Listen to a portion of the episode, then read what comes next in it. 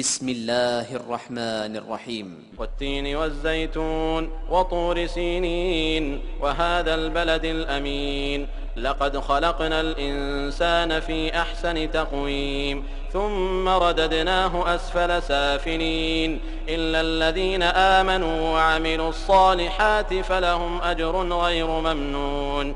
فما يكذبك بعد بالدين؟ أليس الله بأحكم الحاكمين؟ Im Namen Allahs, des Allerbarmers, des Barmherzigen, bei der Feige und der Olive und dem Berg Sinai und dieser sicheren Ortschaft. Wir haben den Menschen ja in schönster Gestaltung erschaffen. Hierauf haben wir ihn zu den Niedrigsten der Niedrigen werden lassen. Außer denjenigen, die glauben und rechtschaffene Werke tun.